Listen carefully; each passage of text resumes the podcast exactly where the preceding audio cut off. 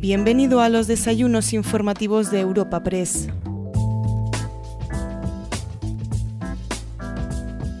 Te presentamos una nueva entrega de los encuentros informativos de Europa Press. En esta ocasión te ofrecemos un evento coorganizado entre Deloitte y Europa Press que lleva por título Ferte de microelectrónica y semiconductores, Ferte Chip. En primer lugar, escucharemos la conferencia de apertura del encuentro a cargo de Arturo Azcorra, secretario general de Telecomunicaciones y Ordenación de los Servicios de Comunicación Audiovisual. A continuación intervendrá Jaime Martorell, comisionado del PERTE de Microelectrónica y Semiconductores, quien dará paso al bloque central del acto de este episodio. Seguidamente podremos escuchar una mesa redonda bajo el título Ecosistema de la microelectrónica en España, actualidad y futuro, que contará con la participación de Antonio Conde, director corporativo de innovación y digitalización en Cisco, Norberto Mateos, director general de Intel Iberia, Josep Martorell, director asociado del Barcelona Supercomputing Center, José María Inserser, contacto industrial nacional para el IPCEI de microelectrónica en Ametic y Ministerio de Industria, Comercio y Turismo, Juanjo García Cabrera, director de Azure en España, y Laura Delgado, directora del área de subvenciones e incentivos de Deloitte Legal y miembro del Deloitte European Center for Recovery and Resilience clausura de este encuentro contamos con Carlos Bofil, socio del área de subvenciones e incentivos de Deloitte Legal y miembro del Deloitte European Center for Recovery and Resilience. A continuación, escuchamos la bienvenida a esta cita que hoy te presentamos de la mano de Enrique Gutiérrez, socio director de Financial Advisory de Deloitte y co-líder del Deloitte European Center for Recovery and Resilience. Buenos días a todos. Yo voy a hacer una reflexión muy breve, voy a hacer una reflexión de, 5 o 10 minutos que espero que sirva para enmarcar las conversaciones y los debates que nos esperan en la mañana de hoy y que, como comentábamos ahora brevemente en la mesa, son muy relevantes y son muy oportunas. Em, secretario General de Telecomunicaciones y Ordenación de los Servicios de Comunicación Audiovisual, Arturo Azcorra. Después tendremos la ocasión de escucharle. Jaime Martorell, comisionado especial del PERTE Chip. Señoras y señores, eh, buenos días. Yo creo que a estas alturas, estamos en el año 2002, ya no, no cabe ninguna discusión de la importancia, de la, de la enorme trascendencia de los fondos europeos del programa Next Gen para el futuro de nuestro país. Y esto yo creo que no está de más recordarlo de vez en cuando porque pasa el tiempo, la gestión de expectativas es importante y a veces caemos en reflexiones algo pesimistas sobre, sobre el programa de, fondos y sobre la efectividad del mismo y creo que es bueno recordar que esto que está ocurriendo es algo histórico, es algo histórico por, por, muchas razones y donde este país se juega mucho. Tiene que, tiene que salir bien, tiene que funcionar bien. Digo que es histórico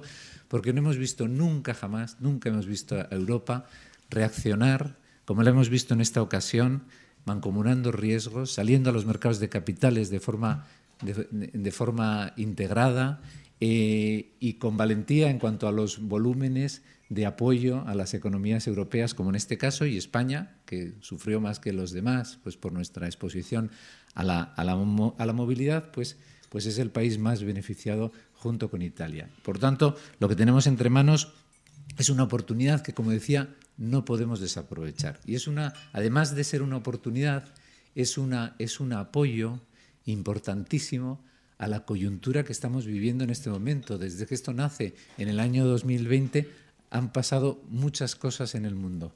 Han pasado muchas cosas en el mundo que nos, que nos enfrentan a desafíos donde los fondos van a ser una ayuda muy relevante. Estamos en un momento de desaceleración económica evidente en esa desaceleración económica, España tiene que recibir el apoyo en cuanto al impulso al crecimiento para mitigar este efecto de los fondos europeos. Sin duda, el Banco de España cuantificaba el efecto de los fondos en el crecimiento económico del 2022 en un 1,4%. Eso, por supuesto, está condicionado o requiere de la efectiva llegada a las manos finales de los fondos europeos, pero tienen una capacidad importantísima de ayudarnos a mitigar el efecto de la desaceleración económica. Y otro de los cambios importantes, que quizá en el 2020 todavía no, no éramos capaces de anticiparlo, es que estamos sufriendo un, empeoramiento evidente del el mercado de financiación empresarial como consecuencia de la propia desaceleración económica y como consecuencia del alza en los tipos de interés en un plazo de tiempo corto. Eso pone más difícil de lo que, de lo que era hasta ahora el acceso a la financiación y los fondos europeos, tanto los que están ya en vía de canalización como, como el tramo de los préstamos, que ahora sí eh, son más necesarios y más convenientes que nunca, nos deben ayudar a que esos proyectos empresariales transformadores que tenemos entre manos pues, pues salgan adelante y nos ayuden sin duda. En el año 2020, cuando nacen los fondos, los fondos nacen para ayudarnos en un ejercicio de recuperación, un ejercicio de, recuperación que no hemos terminado, no hemos recuperado todavía los niveles de actividad económica que teníamos antes de la pandemia.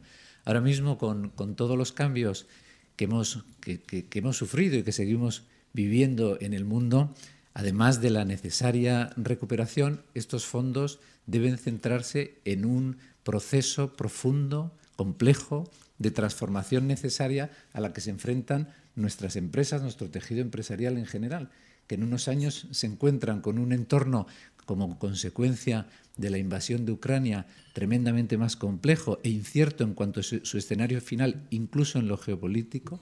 La globalización de la que disfrutábamos cambiará y tenemos que tratar de entender cómo, cómo va a cambiar. Nos enfrentamos a unas necesidades que antes no percibíamos con tanta intensidad de, autosuficiencia en muchos campos, en suministros industriales y en, en el mundo de la, de la energía nos enfrentamos, como decimos antes, como decía antes, a un entorno de crecimiento económico muy distinto. Pensábamos que íbamos a estar recuperándonos con fuerza y resulta que estamos en un momento de esa aceleración. Tenemos una inflación que no es tan temporal como pensábamos, es más persistente. Tenemos un entorno distinto de, tipos y todo eso, que además ha pasado muy poco tiempo, eh, enfrenta a nuestro tejido empresarial a un ejercicio de transformación eh, profunda donde los fondos europeos tienen que jugar una parte muy importante. Vamos avanzando, han pasado estos dos años, vamos recibiendo como país, hemos recibido ya dos pagos, además del anticipo inicial. El Gobierno hace unos días terminó el trámite para solicitar el tercer, el tercer pago eh, de 6.000 millones, por lo tanto vamos avanzando en ese sentido. Tenemos 11 PERTES aprobados que, empiezan con su, con su, despliegue en convocatorias de, de ayudas. PERTES que es el mecanismo, que es la estructura que nos debe permitir que la utilización de los fondos tenga el máximo impacto, eh, afecte a sectores estratégicos, tenga un efecto tractor sobre los ecosistemas de, empresas, llegando a las pymes eh, alrededor de cada uno de los grandes temas de, los PERTES, fomentando la colaboración público-privada como mecanismo de, potenciación del efecto del, dinero público y de todos esos PERTES, hoy vamos a hablar del PERTE de la microelectrónica y semiconductores, al que llamamos PERTE chip, que es un PERTE, no sé si es el PERTE más relevante, quizás sí, pero desde luego es un, PERTE eh, muy importante por tres razones. Primero por el momento en el que se plantea. Se plantea en un momento en el que la coyuntura a la que he hecho referencia muy brevemente nos ha demostrado con dureza eh, que el acceso a los semiconductores es un elemento absolutamente crítico en el buen funcionamiento y en la sostenibilidad de sectores estratégicos de la economía global. Por lo tanto, el alcanzar un nivel, el que España alcance un nivel de autonomía suficiente en el diseño y en la fabricación de semiconductores es algo en este momento estratégico. Y digo en este momento porque el primer elemento de relevancia es el tiempo. Segundo es el objetivo del propio PERTE. El objetivo del propio PERTE es dotarnos como país de capacidades industriales para la fabricación de los, de los, de los chips y para, y para su eh, diseño. Y el tercero es la cuantía. todos los PERTES, de los 11, este es el que va a recibir una dotación económica más voluminosa, 12.250 millones de dinero público, es eh, el importe más relevante con diferencia con respecto a todos los demás. Por algo será, es porque, bueno, pues es donde parece que debemos hacer un esfuerzo mayor. Más allá de la importancia del PERTE del que vamos a hablar hoy, y afortunadamente contamos en esta sala pues con, con todos o casi todos los protagonistas importantes que, que, van a tener participación en el despliegue de este, de este PERTE, no hay duda de que el plan de recuperación avanza quizá eh, y antes hablaba de, la necesaria gestión de expectativas, quizá un ritmo inferior al que esperábamos cuando comenzó el, el, el programa NextGen hace dos años.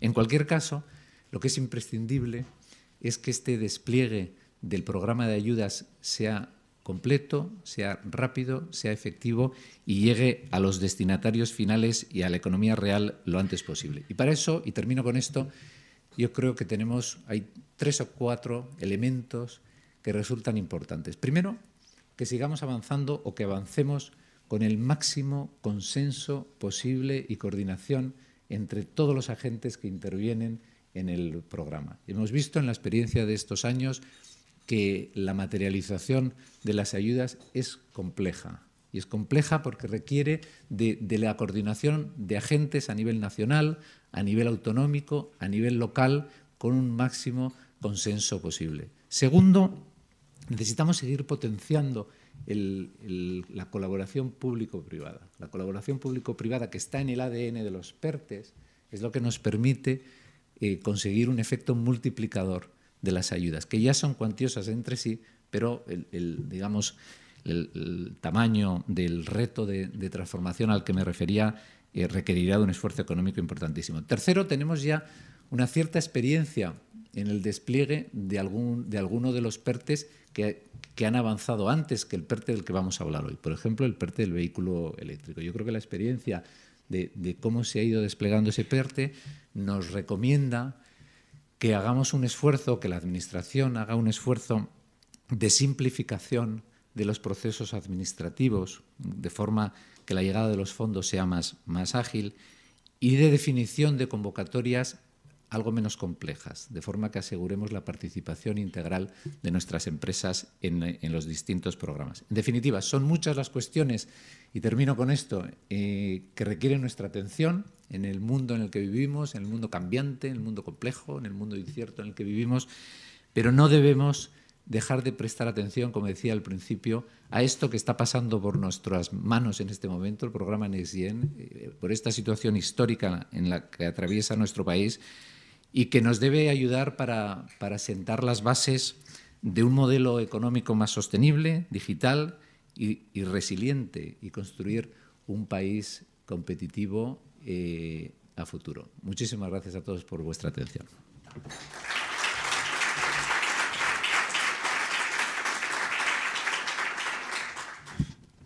Buenos días a todos y a todas, queridos amigas y amigos.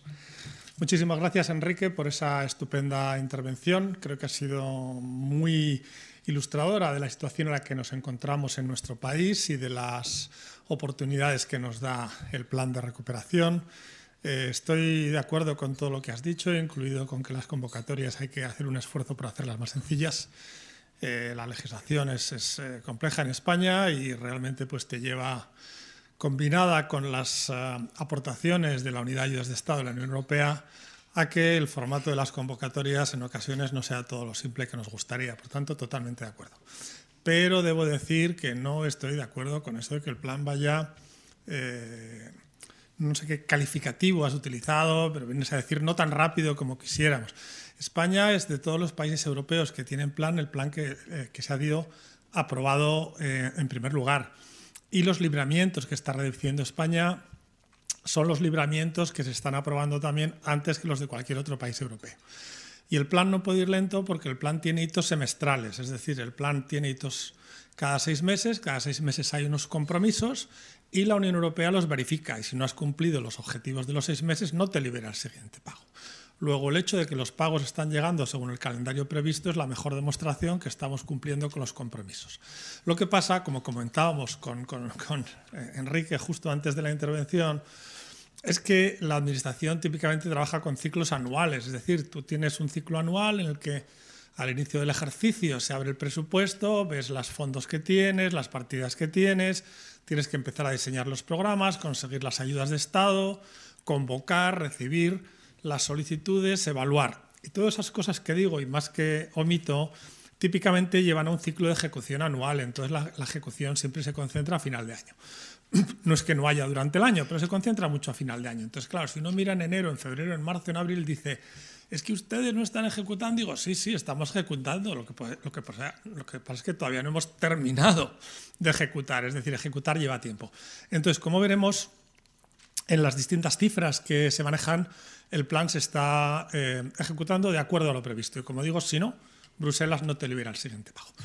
Eh, lo que sí estoy de acuerdo es que no es nada fácil, y lo has comentado, y que desde luego estamos encantados en esa ejecución de eh, poder hacerla con una colaboración público-privada en la mayoría de las medidas, tanto en la ejecución de las medidas en sí mismas como en la implementación, en la que contamos con grandes consultoras eh, para que nos apoyen, porque evidentemente pues, es, muy positivo para, yo creo que todos los agentes, el que estas medidas se diseñen, se ejecuten, se implementen con una visión conjunta público-privada. Luego ahí estamos encantados de colaborar, como digo, con todo el sector privado eh, para eso. Bien, hecha esta aclaración que me he extendido un poquito, me gustaría exponer, que es a lo que me han invitado, un poco las actuaciones de la Secretaría General de Telecomunicaciones, que tengo el, gran honor de encabezar.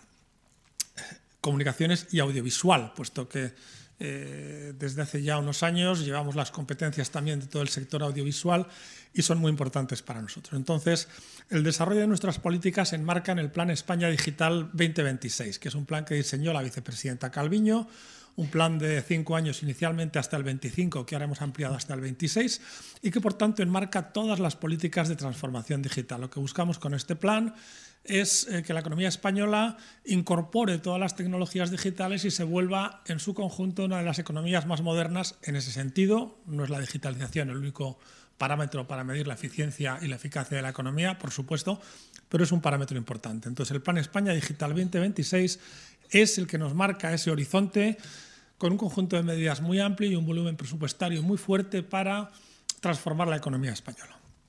El objetivo, como sabemos, es, por un lado, recuperación, que es recuperar el nivel económico, transformación, que es transformar la economía en una economía más digitalizada, más moderna, y entre otras cosas hacerla una economía más resiliente, es decir, más resistente a cualquier crisis. Que no seamos, tengamos una economía tan cíclica, como ha comentado Enrique también, que la crisis nos golpeó muy duramente, porque tenemos una economía basada en sectores bastante cíclicos. Si tú tienes una economía con eh, sectores de demandas pues, muy rígidas, pues cuando viene la crisis te golpea menos. Eso es así lo que no es tan fácil es conseguirlo. ¿eh? Entonces, la teoría económica, no voy a decir que sea sencilla, pero digamos que es más eh, asequible el, plantearla que el implementarla. Entonces, este plan, España Digital 2026, en la Secretaría General nuestra de, Telecomunicaciones y Audiovisual, eh, lo hemos desarrollado en tres planes, tres leyes y un PERTE. Ese es la forma en que nosotros eh, definimos nuestras actuaciones. Antes decíamos tres planes, tres leyes, pero finalmente ya cuando aprobamos el PERTE son tres planes, tres leyes y un PERTE, y el PERTE es ahora la parte más importante. Entonces, los planes son el plan de la conectividad. El plan de la conectividad, lo que buscamos es que el 100% de la población española tenga 100 megabits por segundo a precios asequibles, esta segunda parte es importante, antes del de fin de 2025. Ese es el, el objetivo. Entonces, ese objetivo Estamos a punto de cumplirlo ya en el año 2023 porque hemos lanzado un plan ya convocado, que es el Plan Único Demanda Rural, que lo que hace precisamente, gracias a la aprobación de la Unión Europea, garantizar que cualquier persona en España podrá tener 100 megabits por segundo a precios similares a la fibra en entorno urbano. Eso eh, habrá que ver eh, qué empresas eh, se presentan y cuando se implemente, calculamos que estará implementado a mediados del año que viene. Eso digamos que es el plan de alguna manera de último recurso, ¿eh? puesto que es un plan subvencionado y lo que nos gustaría es que esto funcione a mercado. Entonces, para conseguir la conectividad más eh, impulsada por el mercado, lo que tenemos son los planes de extensión de fibra óptica, los antiguos PEVA, que ahora son el plan único banda ancha acceso. La última convocatoria de único banda ancha acceso de fibra ha sido un éxito. Hemos completado todas las provincias y hemos tenido un volumen solicitado prácticamente del triple de lo que ofrecíamos y eh, vamos a continuar el año que viene con lo que sería la última convocatoria del Plan Único Banda Ancha Acceso para extender la fibra óptica. El plan tiene que ser neutro tecnológicamente, no se puede decir que sea fibra, puesto que tendrá que ser con la tecnología que cada suministrador eh, decida. Y formalmente el plan lo que dice es que tienes que dar conectividad a 300 megabits por segundo escalables a un gigabit por segundo. Esa es la definición del plan. Por tanto, tenemos este plan de conectividad, que lo que buscamos es extender la conectividad, sobre todo en zonas rurales, que son donde el mercado eh, tiene más dificultades para llegar, puesto que los agentes privados de por sí ya hacen grandes inversiones. Este plan son 2.300 millones de euros, 2.300 millones de euros de inversión y lo estamos ejecutando, como digo, conforme a lo previsto. El segundo plan es el de 5G, que es la estrategia de impulso de la tecnología 5G. 5G es una eh, tecnología transformadora para la economía. Como saben ustedes, 5G no está pensado para los usuarios particulares, no está pensado para el particular, para que nuestro móvil vaya más rápido, que va a ir más rápido, pero no es el objetivo principal. El objetivo principal de 5G es dotar a las comunidades, a las eh, telecomunicaciones inalámbricas de características técnicas que permitan dar soporte a las aplicaciones industriales, a las aplicaciones empresariales, en cualquier sector, en agricultura, en sanidad, en energía, en, transporte, en fabricación. Es una tecnología totalmente horizontal. Entonces, lo que estamos buscando es eh, promover la cobertura de 5G. Ya lo hicimos en la subasta de 700 con las obligaciones de cobertura en la que eh, tenemos garantizado que se van a cubrir todos los municipios de más de 20.000 habitantes y eh, también las principales carreteras, puertos y aeropuertos. Eso como parte de las obligaciones de cobertura en la banda de 700. Pero no solo queremos poner obligaciones a las empresas, sino que también queremos apoyarlas en su conjunto. Y para eso tenemos que con este plan de la estrategia 5G vamos a inyectar 2.000 millones de euros para, por un lado, promover el despliegue, sobre todo en zonas rurales y en carreteras secundarias, pero también, muy importante, un programa para fomentar el uso y lo que hacemos es financiar a los sectores de actividad las aplicaciones y sistemas específicos que necesitan para utilizar 5G. 5G no es eh, algo que funcione eh, instantáneamente, es decir, tú puedes tener cobertura en tu empresa, en tu hospital, en tus eh, vías de transporte, pero típicamente en la empresa para poder utilizar eso necesitas un desarrollo software bastante complejo, tendrás que hacer un análisis de sistema, tendrás que integrar tus terminales que serán específicos de tu negocio, si es una refinería o si es un hospital o si es el campo, sin duda serán terminales distintos, tendrás que tener en definitiva un sistema eh, bastante personalizado. Y eso es lo que financiamos específicamente con uno de los programas. Luego, no solo nos preocupa la cobertura, que por supuesto es una parte muy importante, sino también el estímulo de la demanda y el apoyo a que se construyan esos sistemas que sean capaces de utilizar 5G. En concreto, ese programa es el programa único sectorial 5G, que lo que busca, como digo, es apoyar a los sectores de actividad económica para que puedan incorporar eh, las ventajas de la tecnología 5G en eh, su eh, proceso productivo. Bien, las tres leyes ya son conocidas porque las hemos terminado y estoy muy satisfecho de ello. Dos de ellas eran transposición de directiva, con lo cual teníamos una presión adicional.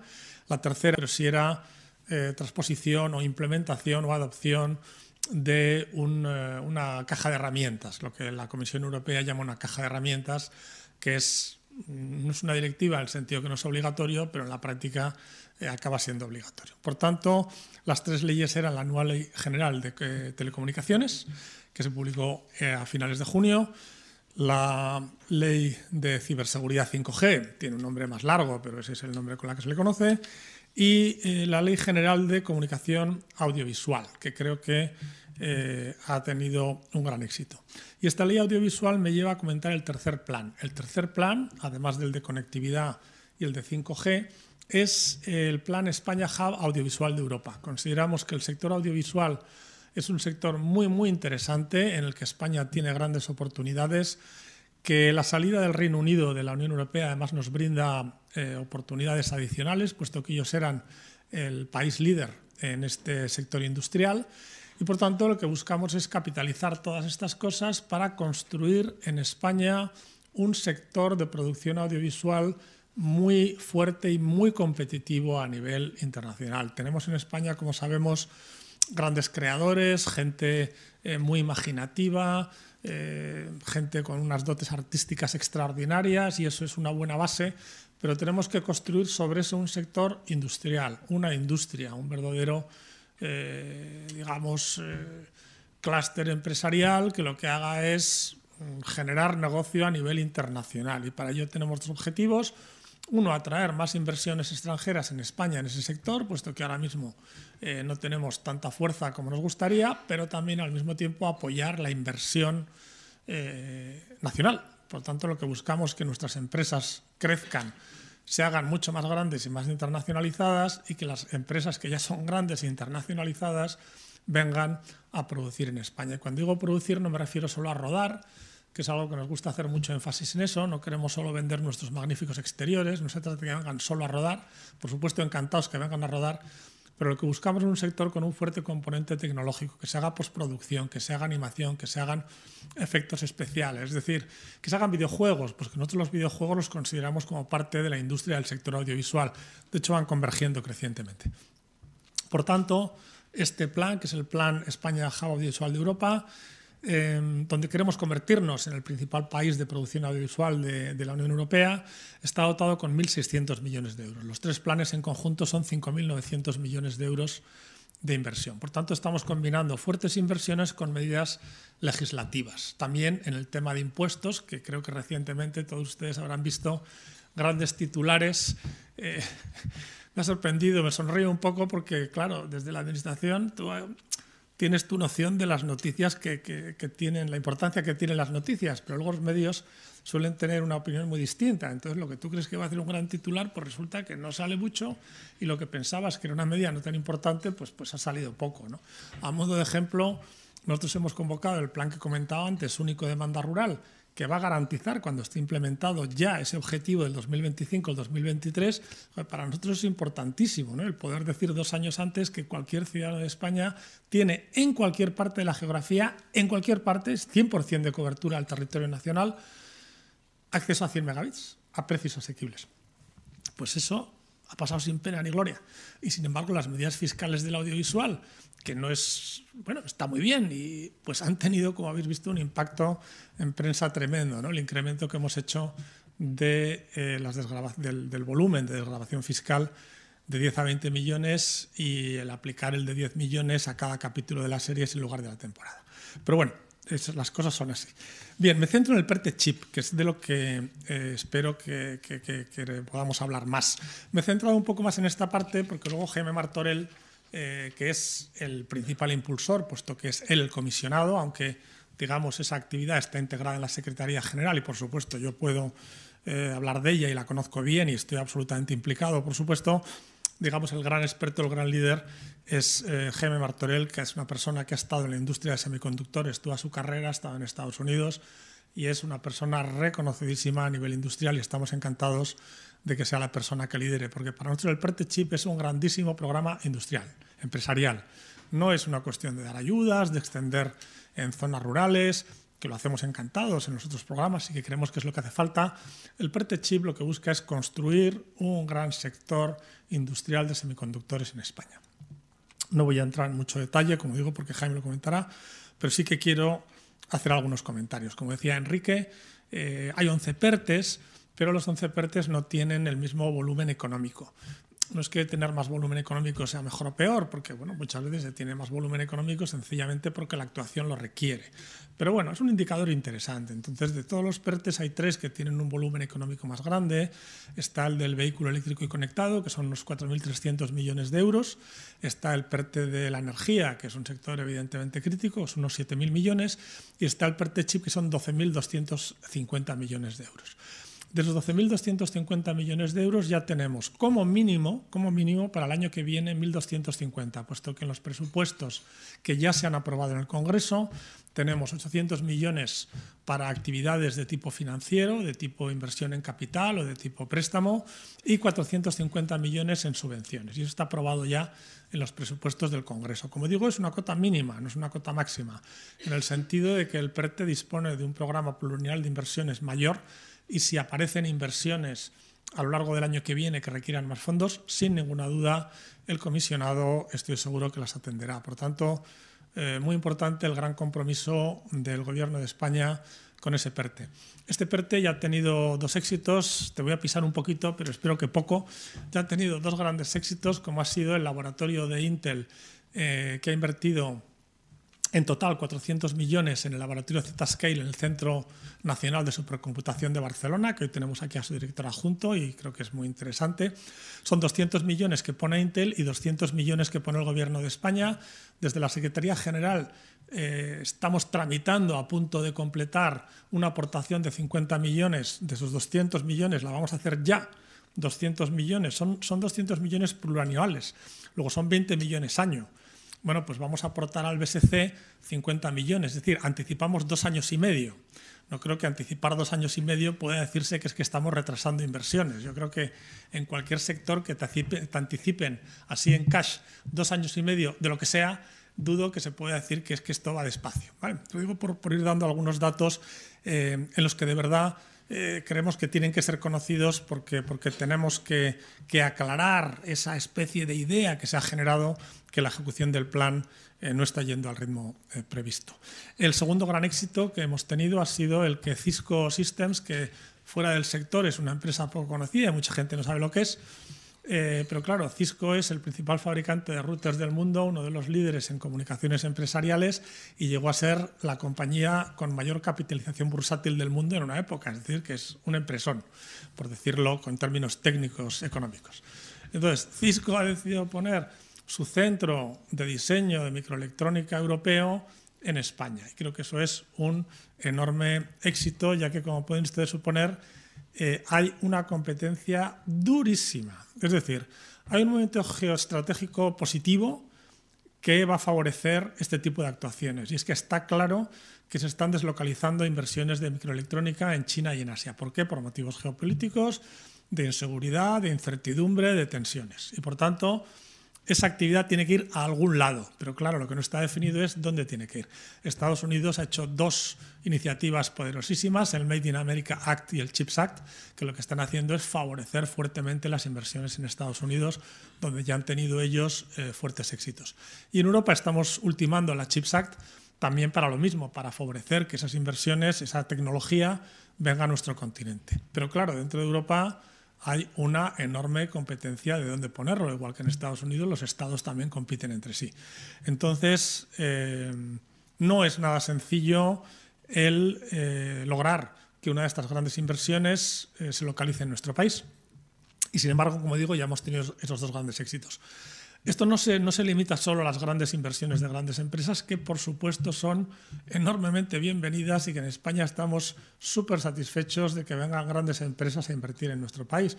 Por supuesto tenemos una parte muy muy grande de nuestros programas que es para apoyar a las medianas y pequeñas empresas, también muchas de ellas de capital nacional. Por tanto, lo que queremos es, igual que he comentado exactamente para el hub audiovisual, atraer capital extranjero, por supuesto, pero también queremos que nuestro sector crezca y se internacionalice y exporte. En definitiva, lo que queremos es ser parte de la economía global del ecosistema de la microelectrónica. Cuando digo el ecosistema me refiero no solo a la fabricación, que es una parte clave y la más difícil. Nuestro objetivo es tener aquí foundries y eso no es nada sencillo para cualquiera que conozca el sector.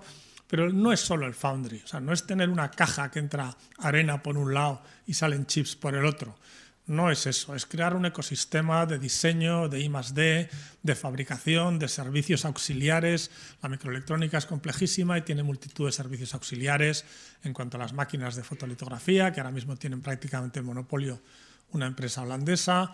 Bueno, pues yo creo que hay posibilidades también de fabricar componentes mecánicos de alta precisión, donde tenemos industrias en España muy especializadas en ese tipo de actividades. En química, que también requiere toda una serie de eh, servicios eh, periféricos, en definitiva, como digo, de construir ese gran ecosistema. No me quiero extender más en el PERTE chip porque no quiero ya pisarle más a, Jaime. Lo que sí quiero decir, insistir mucho, es que esto es un proyecto literalmente de país.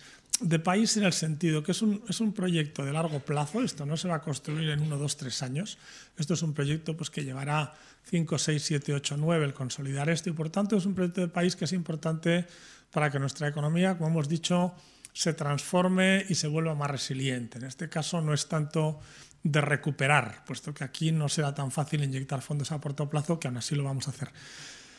Y es de país porque sin ninguna duda requiere de un fortísimo apoyo del sector privado, tanto más que del sector público. Aquí tenemos que estar muy en sintonía y creo que lo estamos. El acto que presidió la vicepresidenta Calviño la semana pasada en el Ministerio eh, creo que fue un claro demostrador del compromiso de todos los sectores industriales y también del mundo académico para eh, hacer suyos este proyecto y eh, aportar y absorber todo lo que se pueda para que nuestro país, como digo, construya este sector. Por lo tanto, creo que es un proyecto de país en cuanto a que tiene que integrar a todas las administraciones, tiene que integrar a las administraciones y al sector privado, tiene que integrar a la parte pública de investigación y a la parte privada y creo que tenemos que estar todos absoluta, absolutamente alineados y creo que estamos y estamos consiguiéndolo entre todos y entre todas, que realmente hagamos todos nuestros este proyecto y que sea un gran éxito. Muchísimas gracias.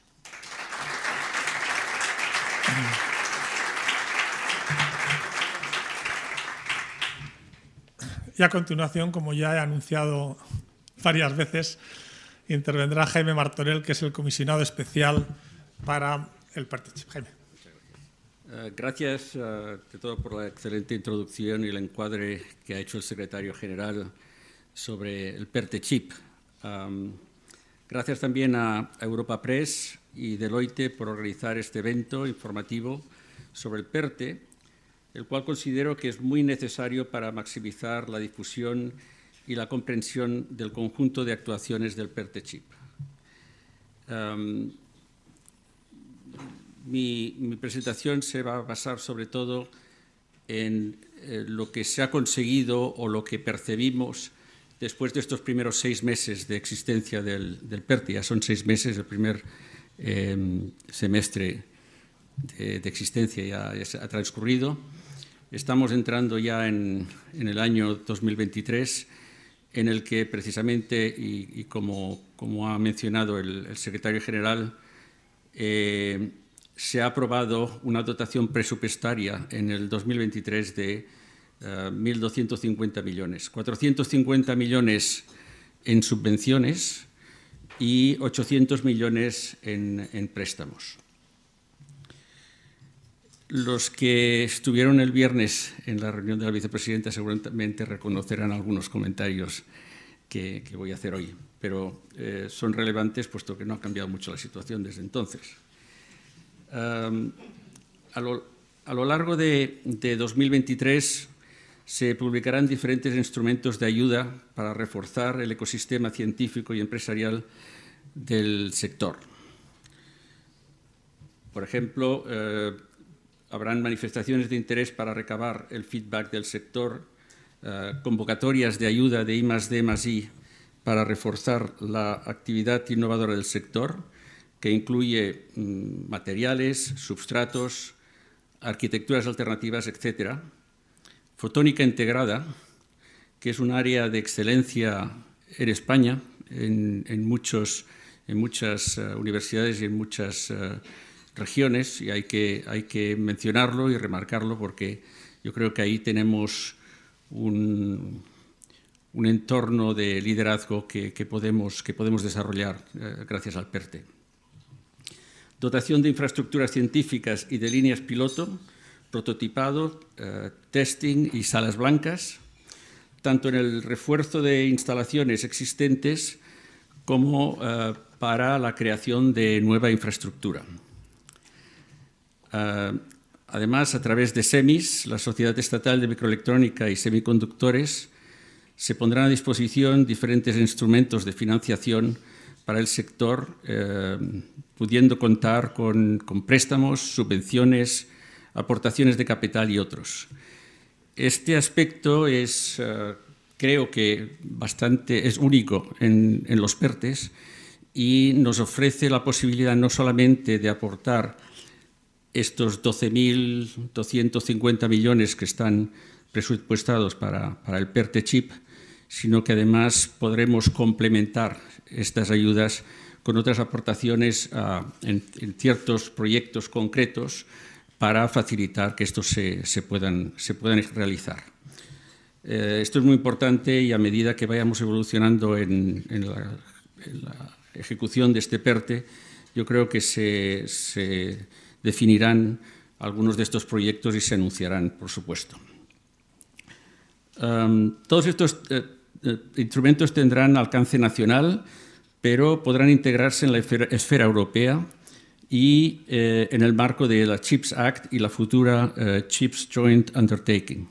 Y esto también es, muy importante. Es un, el PERTE Chip es eh, un proyecto de España, pero está integrado y depende de la Unión Europea y mm, por supuesto, mm, estamos desarrollando un, ecosistema que es no solamente español, sino que tendrás que ser también y contribuir eh, al, desarrollo del ecosistema europeo.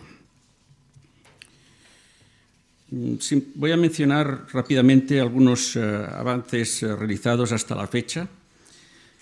Y aunque el grueso de la dotación presupuestaria está previsto a partir de 2023, ya hemos realizado avances significativos. Este, en estos últimos seis meses eh, hemos eh, realizado visitas a la industria nacional en España, eh, donde contamos con, y quiero, quiero remarcarlo porque yo por lo menos no conocía España hasta en este nivel de detalle científico. Yo creo que es importante, y quiero mencionarlo como nota personal, de que hemos visto el nivel de desarrollo científico y de, ingeniería y el nivel de las empresas que tenemos en España, yo creo que somos quizá eh, modestos de alguna manera con respecto a, Europa por las capacidades que realmente tenemos, tanto científicas como industriales, y quizá, eh, lo digo con voluntad de que precisamente cambiemos hacia, en este aspecto, yo creo que tendremos que vendernos mejor. Y, así lo haremos. Yo creo que tenemos que anunciar y potenciar mucho más estas, estas eh, cualidades que tenemos dentro de, la industria de la microelectrónica y a medida que las vayamos potenciando con, el PERTE, yo creo que debemos eh, ser, eh, comunicarlo y venderlo mejor a nivel, a nivel europeo. Tenemos potentes centros de diseño, tanto nacionales como empresas extranjeras. Eh, tenemos una red de excelencia científica y universitaria. Tenemos importantes infraestructuras de investigación y salas blancas, tanto en, los centros del CSIC como en, las diferentes comunidades autónomas. También contamos con centros de excelencia en áreas específicas.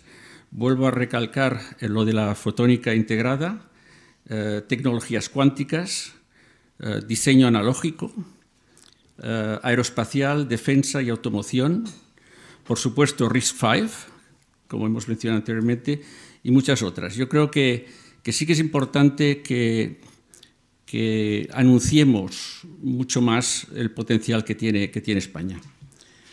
Eh, España, eh, la visibilidad de España a nivel internacional también se, ha marcado, digamos, con el anuncio del, PERTE. Muchas empresas europeas están demostrando un interés en invertir en España y también en la esfera internacional, como Corea y Estados Unidos, y el secretario general ha mencionado algunos ejemplos de, ello.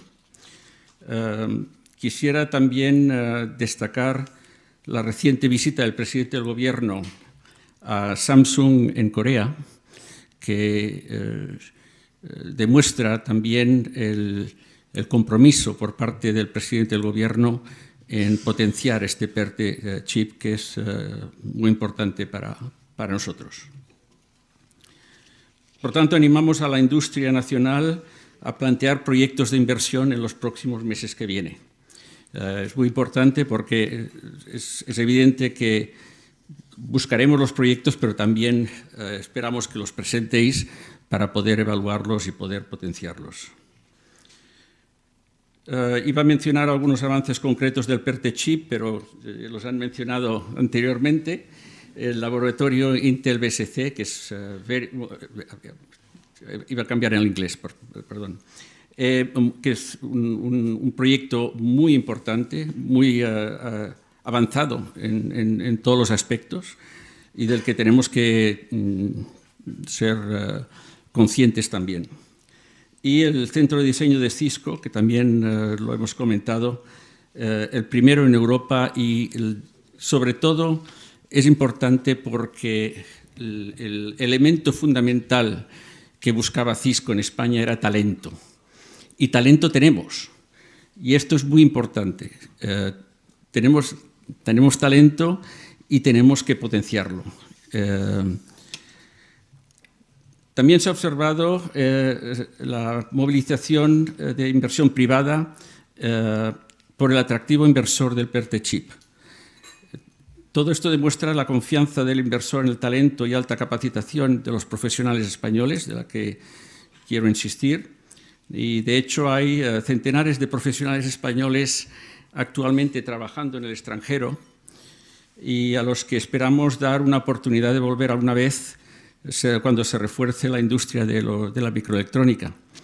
Em, alguien alguien me, comentó, alguien de ASML, hemos comentado ASML. ASML es una empresa puntera, puesto que eh, la industria de la microelectrónica no sería capaz de llegar a los 5 nanómetros y a los 3 nanómetros sin la fotolitografía eh, que, que, produce la única empresa en el mundo que es capaz de hacer lo que es ASML. En ASML me han dicho que hay 200 ingenieros españoles y por tanto yo creo que es importante que a través del PERTE y a través de este desarrollo eh, de la industria que estamos realizando podamos ofrecer la vuelta de muchos de estos ingenieros que he citado una empresa, yo sé que hay muchos más en muchos otros eh, lugares eh, que están trabajando en la industria, pero que si pueden, estoy seguro que algunos, algunos volverán. Ya para finalizar, eh, voy a hacer un par, de unos comentarios muy breves de, un tema que, es importante y es el tema del CHIPS Act. Como ha comentado anteriormente el secretario general, Em, la CHIPS Act es la que determina cómo se eh, eh, financiarán algunos de estos proyectos, sobre todo los que están relacionados con la fabricación de los, de los chips. Por tanto, em, simplemente daros una actualización de dónde está la CHIPS Act. Actualmente la CHIPS Act se encuentra en fase de negociación en las instituciones europeas. Eh, ello no impide empezar las prenotificaciones incluso antes de que se apruebe la norma, como podemos ver en las inversiones de Intel y, o, Global Foundries o ST en Europa. Si bien el Gobierno está trabajando para que se instale en España una foundry de la tecnología más avanzada, eh, existe un debate generalizado sobre si, están todos los, si entran nodos maduros o no bajo el marco de la CHIPS Act. Yo creo que esto es un, tema que, es, importante entender. Cabe decir que en la propuesta original de la CHIPS Act siempre se ha, permitido que los nudos maduros sean elegibles como instalación first of a kind en Europa. El tamaño del nodo es solo uno de los factores que entran bajo la etiqueta del first of a kind, que justifica el grado de innovación del proyecto y, por tanto, la elegibilidad para recibir los fondos públicos y mm, podemos destacar los siguientes eh, puntos. No solamente eh, el, tamaño del nodo, sino el tamaño del nodo, la eficiencia del proceso, la sostenibilidad del proceso, eh, los chips más seguros, nuevos materiales, nuevos substratos, etc. Por tanto, la definición de lo que cualifica como em, first of a kind, que será un, parámetro fundamental cuando venga esta empresa eh, que fabrique los, chips, um, bajo estos parámetros se abre mucho más la posibilidad de encontrar un partner para este, para este proyecto. eh, nada más, eh, simplemente comentar que estos primeros seis meses han sido una experiencia muy gratificante, que a nivel personal me ha sorprendido mucho la, calidad que hay en las universidades, en las instituciones, y que eh, os animo a todos ahora, a partir del primero de enero, a preparar vuestros proyectos y a presentarlos, puesto que estaremos, puesto que estaremos encantados de poder eh, evaluarlos y poder contribuir a ellos. Muchas gracias.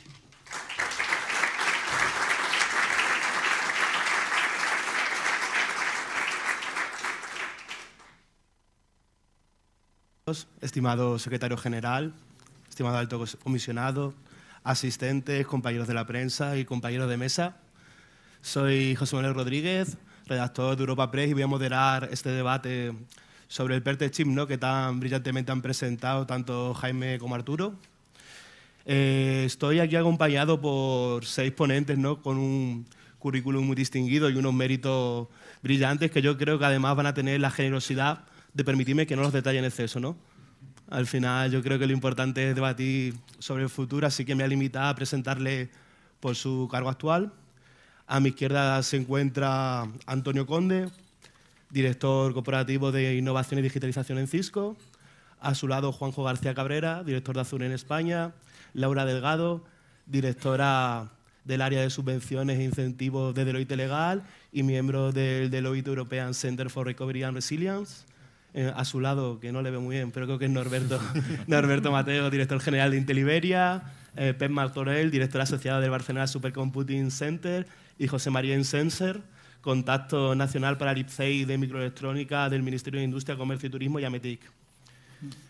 Hemos ya hablado durante un rato sobre el PERTE, ¿no? pero quizá sea también interesante situarnos. ¿no? Justo esta semana, los últimos días, hemos visto, por ejemplo, que algunas fábricas de automoción anunciaban parones en su producción por la escasez de microchips.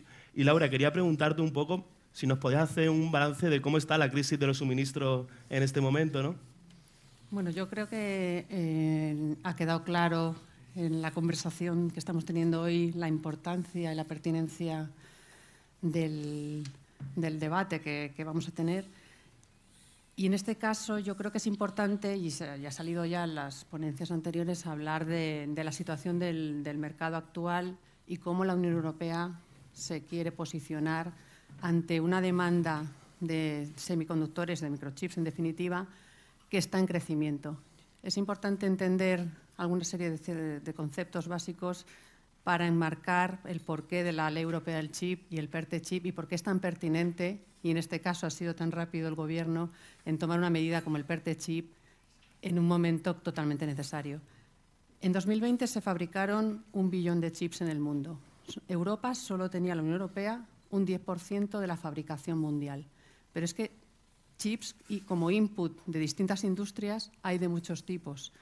Chips que se fabrican o que se fabrican ahora, hablamos de capacidad productiva en la Unión Europea, Estamos hablando de un tipo de tecnología, que mis compañeros seguro que podrán aportar muchísimos datos aquí, de en torno a 22 nanómetros, que por otra parte es el input para industrias tan importantes de tractoras en Europa como la de automoción, la aeroespacial, electrodomésticos, etc. ¿Qué es lo que quiere Europa? Europa no quiere arañar cuota de Asia y Estados Unidos. Hay una demanda global en crecimiento y lo que quiere la Unión Europea es ser parte, coger parte de esa tarta, esa tarta adicional que está por venir, y no solo de la tarta que tiene actualmente de tecnología de un cierto tamaño de nodos, sino ir, la ambición es ir a por la tecnología del tamaño de nodo que comentaba antes Jaime, y si es posible de menos de 5 nanómetros, y si es posible de menos de 2 nanómetros, y en este sentido se quiere, hay un objetivo, el punto de inflexión eh, fue la comunicación de la década digital y en ese momento los objetivos que se, que ponía la Unión Europea encima de la mesa y lo que se quiere conseguir es cuadriplicar la producción, la capacidad productiva de, de este tipo de tecnología y llegar a un 20% de la cuota global en 2030. Y 2030 es dentro de ocho años, con lo cual el objetivo es ambicioso, pero es totalmente pertinente.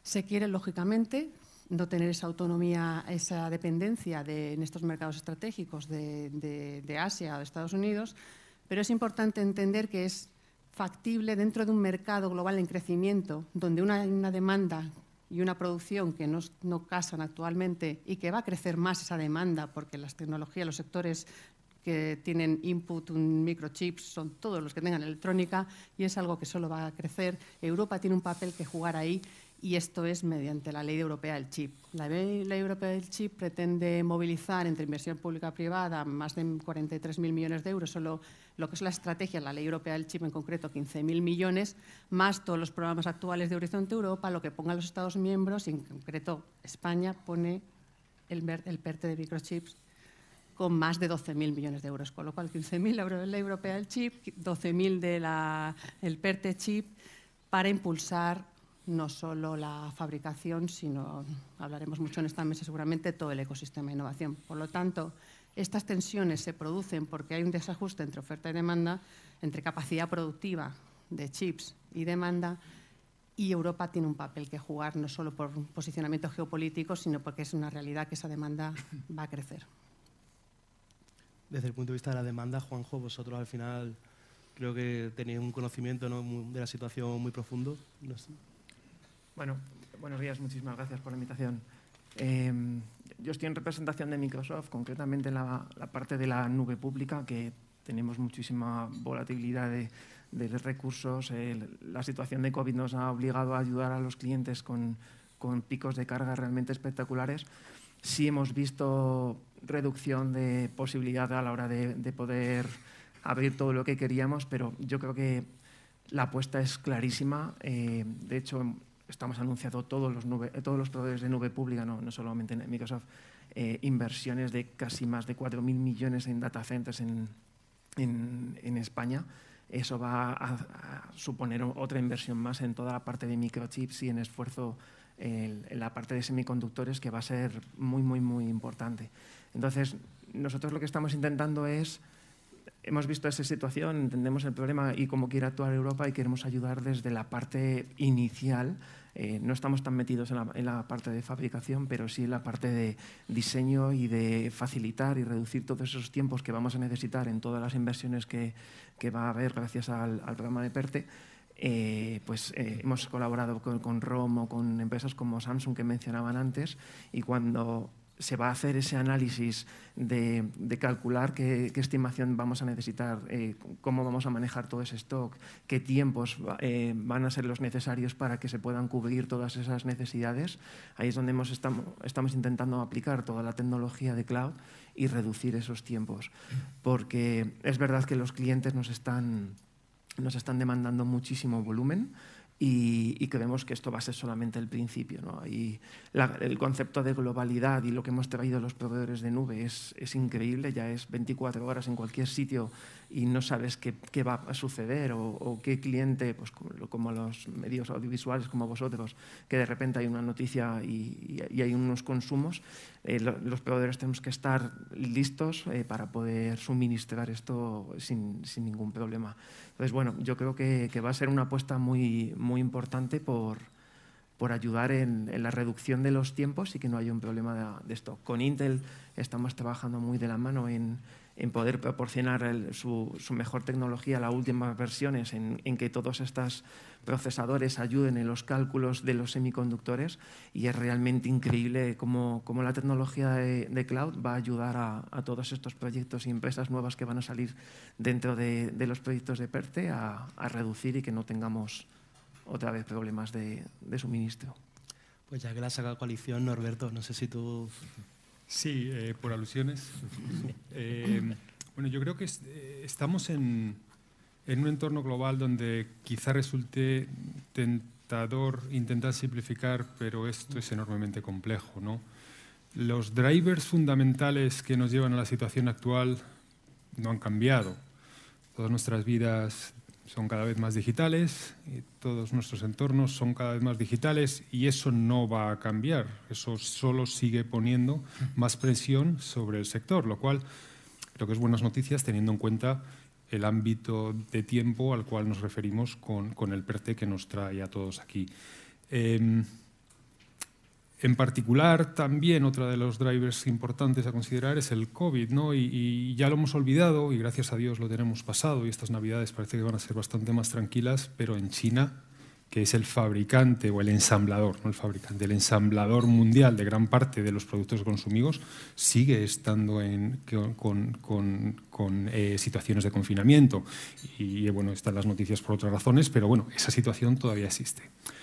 Otra situación añadida a la cual se refería antes Laura es el de, los, eh, el de las diferentes mm, generaciones de chips que utilizamos en cuanto a la fabricación.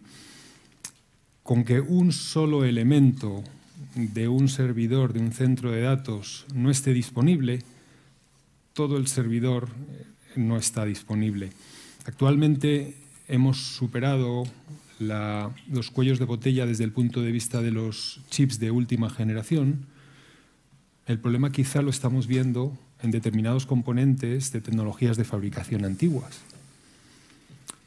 Claro, la pregunta es, ¿quién invierte en, en tecnologías de fabricación antigua con un recorrido y luego hablaremos un poco más del tema de fábricas. Este, esta es una pregunta, eh, yo creo que, bastante complicada, pero uno de los, una de las tareas que debemos de ponernos cuando demos este salto como ecosistema, como país, y me gustaría que viéramos también no solamente un país, sino una, Unión Europea y, un juego geopolítico dentro de la Unión Europea, es que tenemos que encontrar elementos de diseño que nos permitan movernos a las últimas tecnologías. Ahí vamos a garantizar mucha mejor disponibilidad.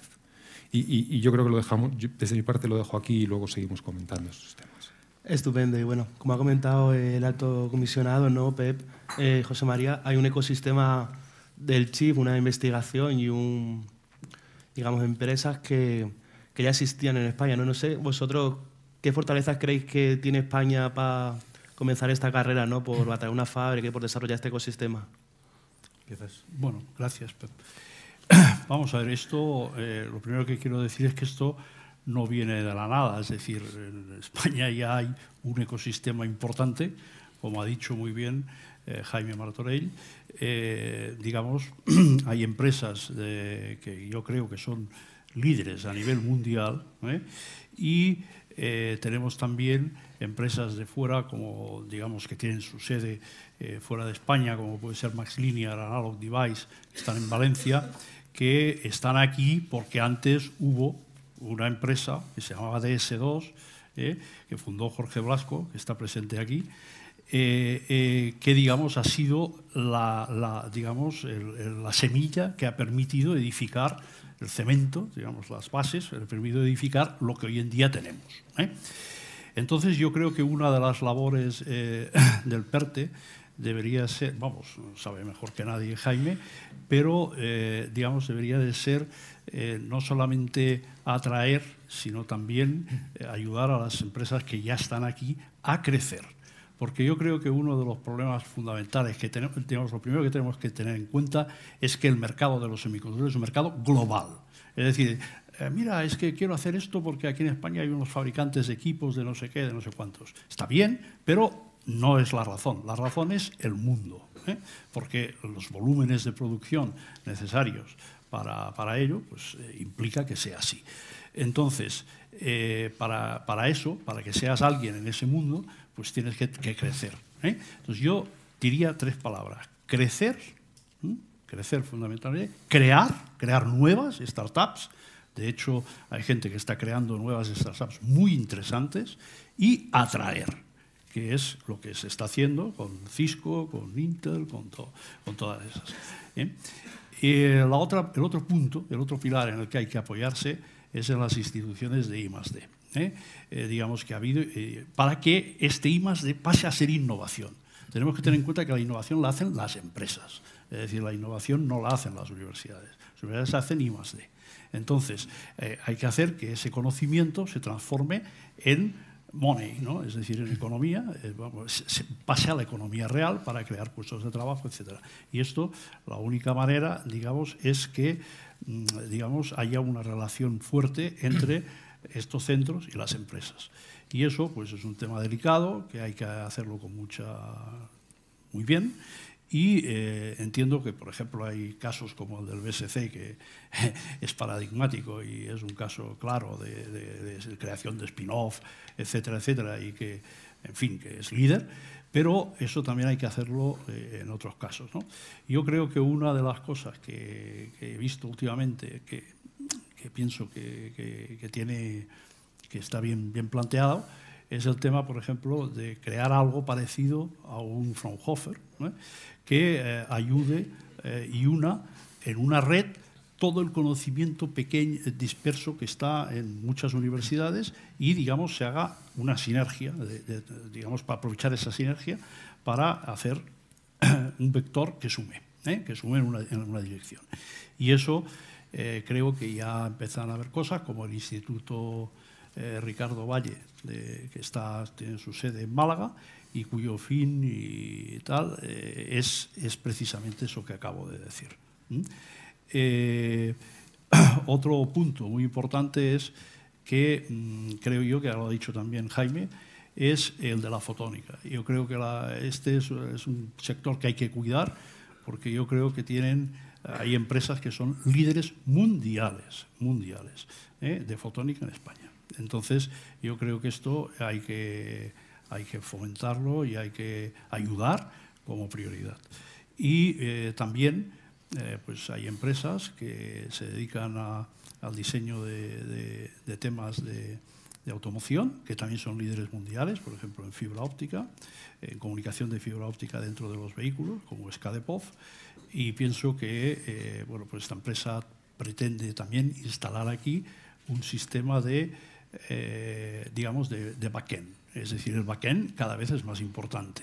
Y eso es un tema que, que, hay, que, hay que fomentar. Las inversiones son mucho menores que el frontend, muchísimo menores, y tienen un alto contenido tecnológico hoy en día con la metodología chiplet y, en fin, eh, la interconexión de conseguir que varios chips se comuniquen dentro de, de, un sustrato de silicio o de otros materiales y que tengan el mínimo retardo, eh, que, no, que tengan todos los problemas térmicos se solucionen, etc. Entonces hay ingeniería muy importante detrás y, creo que esto ayudaría a tener mejores márgenes a las empresas de aquí.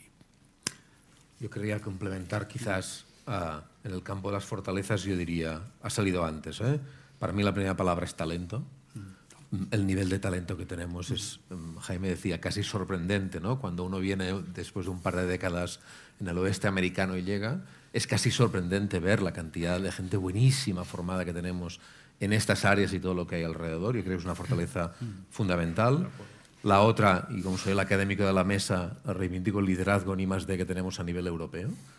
Ah, estamos liderando la mayoría de los grandes proyectos en I+D, en diseño de semiconductores, de arquitecturas de computadores, etcétera, en Europa. España ha sido el primer país que se ha atrevido a ir a Bruselas y decir, oye, ¿verdad que en 2028-2030 queremos en Europa tener un primer supercomputador con tecnología europea dentro, con IP europea? Nosotros lideramos. Y ese liderazgo en I+D es una cosa bueno, creo que Jaime decía, tenemos que reivindicarnos o vendernos un poco mejor, ¿no? Bueno, pues creo que tenemos que ponerlo encima de la mesa. Para mí otra fortaleza que tenemos también es una cierta visión tecnológica, ¿no? Yo pongo un ejemplo, se ha mencionado el RISC-V, que es, una de las, es uno de los elementos que solamente hace que Intel o Cisco pues, apuesten por estos proyectos, ¿no? Ah, el RISC-V, algunos conoceréis hasta mejor que yo de qué va esto, ¿no? Hace 10 o 15 años era básicamente un divertimento académico, si, si, hablando de manera muy coloquial, ¿no? Yo recuerdo muy bien en, agosto del 17, que esto es anteayer en términos académicos, Mateo Valero llega de California del Hot Chip 17 y nos sentamos para hacer balance del encuentro, que es un encuentro cerrado de arquitectos de computadores y demás, nos dice RISC-V. Eh, RISC-V, RISC-V es eso que se inventó Patterson en Berkeley, que está bien y hacemos un poco de investigación. No, no, no vamos a hacer una inversión fuerte en capturar gente, en formar gente, en generar conocimiento, en hacer que esto empiece a girar. Fue una apuesta mm, que no era obvia y que era muy visionaria. Hoy, cinco años después, la propia Comisión Europea escribe en sus documentos que la tecnología sobre la cual Europa va a cimentar su autonomía estratégica en microelectrónicas y semiconductores es RISC-V. Tener gente que tiene esa visión, yo creo que es una fortaleza clara. Y acabaría con dos cuestiones más puntuales. Uno, se ha comentado un poco el ecosistema. Nosotros venimos del mundo de la I+D, pero por suerte el ecosistema ya permite cubrir casi toda la cadena de valor. ¿no? Y tengo que decir que, por ejemplo, nos aprovechamos mucho del ecosistema que hay en general en tecnologías digitales en muchas de nuestras ciudades. Que en España hablemos, bueno, yo diría que con una cierta normalidad, por ejemplo, de unicornios en el mundo digital, que es mm, la punta del iceberg, quiere decir que debajo, hace muchos años que llevamos teniendo, formando managers, abogados, ingenieros y demás que trabajan en tecnologías digitales y que son totalmente necesarios para construir este, este ecosistema que pase lo que decía José María, ¿no? que las cosas pasen del laboratorio académico más al mercado. Yo diría que el último elemento, que los consultores me diréis si es una fortaleza o es una oportunidad o exactamente qué es, es, la política europea de soberanía tecnológica. No sé si somos conscientes, mirando atrás, el cambio de paradigma brutal que en muy poco tiempo Europa ha hecho en el ámbito de la autonomía tecnológica. Llevamos 30, 40, 50 años de políticas de competencia en una línea muy determinada, mercado abierto, no proteccionismo, etcétera, etcétera, etcétera.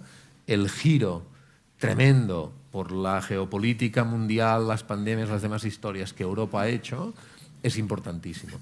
Sin todas las condiciones de contorno que he mencionado no lo podríamos aprovechar, pero yo creo que tenemos las fortalezas como para encima de esas aprovechar esta gran tendencia y construir todo lo que estamos comentando aquí. Muchas gracias. Y bueno, entrando ya en el PERTE, ¿no? tenemos aquí, por ejemplo, a Antonio de Cisco, ¿no? que habéis sido los últimos, y los segundos, ¿no? que quizá los últimos suena un poco más, en sumaros al PERTE. Y tanto para ti como para luego Norberto, eh, ¿qué importancia ha tenido en la decisión tanto el PERTE de Chino como la Ley Europea de Chips? Y si nos podéis contar un poco de qué proyecto estáis preparando para España. Bueno, pues buenos días y gracias por la invitación. Nosotros básicamente, eh, coincidiendo con, las apreciaciones del resto de compañeros de la mesa, eh, las razones fundamentales, por una parte, y la, importancia del PERTE y del, European Chip Act es, por una parte, eh, estoy con Laura en que esto no se trata simplemente de coger y arañar de otros, de otros puntos de producción, sino que la, demanda cada vez es más creciente, eso es cierto, pero también es cierto que para empresas globales como la nuestra eh, hay una dependencia excesivamente fuerte de determinados puntos eh, de producción que han llevado a determinados problemas en la cadena de suministro nosotros somos de intentar aprender las, lecciones y aprender del pasado. Entonces, una de las razones fundamentales de esta diversificación es el que no vuelva a pasar esto, el poder tener eh, eh, distintos puntos donde nutrirte para la producción de tus equipos.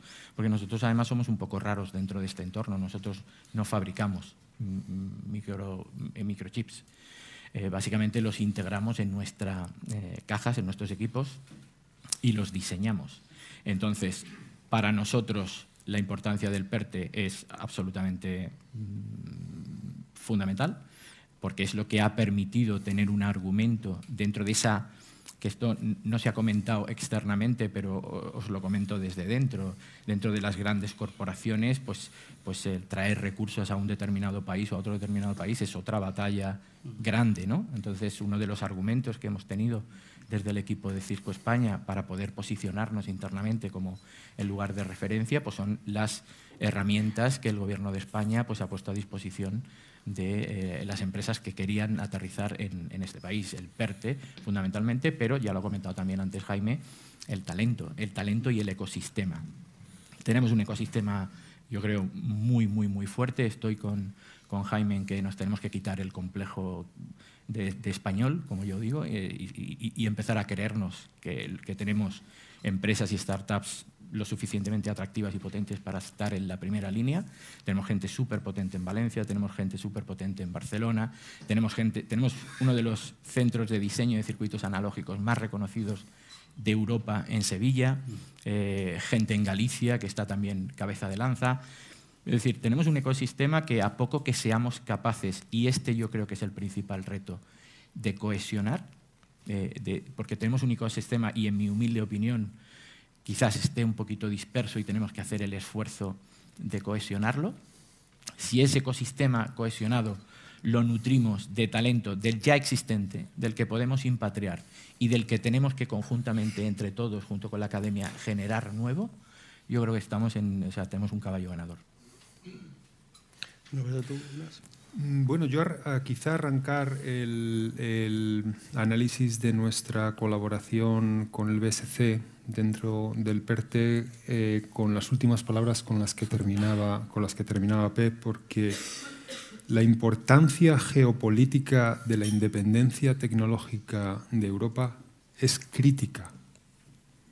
Estamos asistiendo en estos momentos a una situación en la cual Estados Unidos está denegando propiedad intelectual a China en relación con la inteligencia artificial, en un claro intento de retrasar el desarrollo de China. Eso es lo que está pasando en el mundo. Nosotros como, como testigos de esta situación, yo creo que la reflexión, que no es nueva, eh, nos lleva a la situación de necesitamos tener autonomía. Necesitamos tener autonomía de propiedad intelectual, de diseño y de fabricación. Entonces, estos son los, los vértices del PERTE, pero es que no nos queda nada. ¿Qué nos pasó hace unos meses? Acordaros con la fabricación de las vacunas del COVID, donde estaba fabricando GlaxoSmithKline, que ya no era Unión Europea. No nos queremos ver en una situación como esa. Entonces, debemos de pensar primero como Europa, porque esto es un tema europeo, dentro de un marco europeo, dentro de este marco que nos hemos dado, porque no podemos competir como España, como decías, José María, dentro de este entorno. Entonces yo el, acuerdo con, con, el BSC dentro de, este, dentro de este PERTE, primero tiene una razón de ser, de hay un conocimiento de RIS-5 con un loco de este mundo como Mateo Valero, que es un visionario, porque los visionarios son locos, que hace cinco años dice vamos por allí. Y entonces empezamos a hablar no ya de open software, sino de open hardware, que es una tendencia que estamos desarrollando. ¿no? Entonces, yo creo que generar un polo de conocimiento RIS con aceleradores, RIS es, un, es, una visión del BSC donde nosotros, que llevamos muchos años colaborando con el BSC, nos hemos querido sumar. Y este marco nos ha dado eh, esas herramientas, pero es más en, ese, en, esa, en esa capacidad del BSC de hacer spin-off de cosas, pues eh, estamos con OpenChip para ir más allá de, esos aceleradores. ¿no? Eso es un, un, área de nuestro, de nuestro marco de colaboración. El segundo, también lo nombrabas de, de paso, Pep, yo creo que es cuando pensamos en la capacidad de investigación y desarrollo no hay demasiados supercomputadores europeos o no ha habido demasiados supercomputadores europeos en la lista de los mayores computadores de todo el mundo. Y esto es algo que también hay que cambiar, que la Unión Europea ha estado poniendo medios y donde ya hemos tenido algunas entradas importantes y donde el BSC con Mare Nostrum 4 va a, saltar muchísimas eh, posiciones, pero con Mare Nostrum 5 dentro de unos años queremos, que estar, queremos estar arriba del todo como ya hemos estado. Y queremos hacerlo con propiedad intelectual autónoma europea, con una integración de chips, que es a la, que vamos, con esos chiplets en el cual somos capaces de poner, garantizar una autonomía europea sobre el mismo. Y quizá ya eh, dentro del marco y para acabar eh, hay una parte importante que es eh, necesitamos mucha más capacidad de computación para resolver la problemática genética, cambio climático, exploración del espacio. Tenemos mucho más que dar entonces, eh, yo creo que el, generar la investigación que nos lleve a ese Z-scale, que es el próximo salto importante, que es mil veces la capacidad actual de computación. Si queremos llegar ahí, hay mucho que invertir en investigación y desarrollo, y esa es la tercera pata de nuestra colaboración dentro de, dentro de, este, dentro de este acuerdo y dentro de este partnership. puedo complementar lo que dice Norberto. Lo haré con un ejemplo de otra compañía, si no explicamos más cosas de Intel. Pero me va bien porque es un ejemplo que utilizamos cuando en su día antes de la existencia del PERTE, con la vicepresidenta Calviño y su equipo discutíamos cómo poder generar este tipo de oportunidades. Y quiero reivindicar la importancia del instrumento como tal.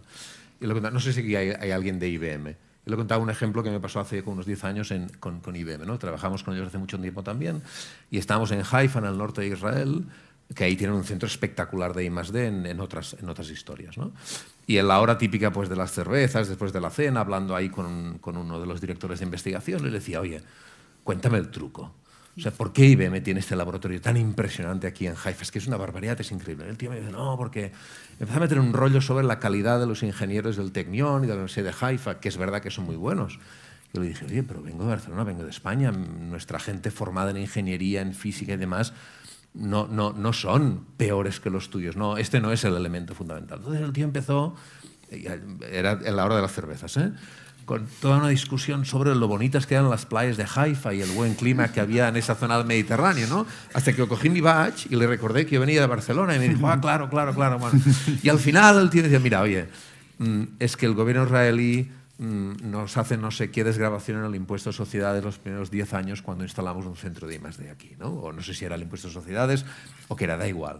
Pero me, me sirve la anécdota, que la utilizo siempre para explicar que en la base tienes que tener lo que tienes que tener. Talento, buenas universidades, buena investigación, un ecosistema empresarial, startups, etc. Pero que falta algo para hacer este salto y acabar de aterrizar grandes inversiones internacionales en este campo. Y este algo que falta es política pública. Y ahora el PERTE ha sido, en este caso, la, pieza no menor, ¡pum!, que ha permitido hacer este salto y hablar hoy de proyectos concretos pues con Intel, vuestro proyecto con Cisco y con otros que pueden venir después. ¿no? Yo creo que es importante entender que el PERTE por sí solo no hubiera provocado efectos, pero como elemento transformador sobre la realidad que tenemos, yo creo que va a provocar un montón de iniciativas de este tipo. Perdón, porque me ha gustado lo que dice Norberto y por añadir el lado humano, que es súper chulo. Llevamos muchos años vendiendo tecnología de cloud y ahora es cuando estamos viendo proyectos que son súper eh, apasionantes. El otro día entregamos premios a una empresa que ha hecho eh, biopsias virtuales usando inteligencia artificial. Entonces, cuando ya ves que están usando eso para temas de cáncer con niños, dices, joder, ya era hora de que la tecnología se utilizara para algo así, ¿no? O reducción de los tiempos de, eh, las vacunas. Yo creo que, es el momento perfecto para decir, jo, ahora es cuando de verdad necesitamos toda esta capacidad de cómputo, que está, videojuegos y el resto de tecnología está muy bien, ¿no? Pero cuando ya tocas el lado humano es cuando dices, ahora sí que es, es el punto eh, chulo y bonito.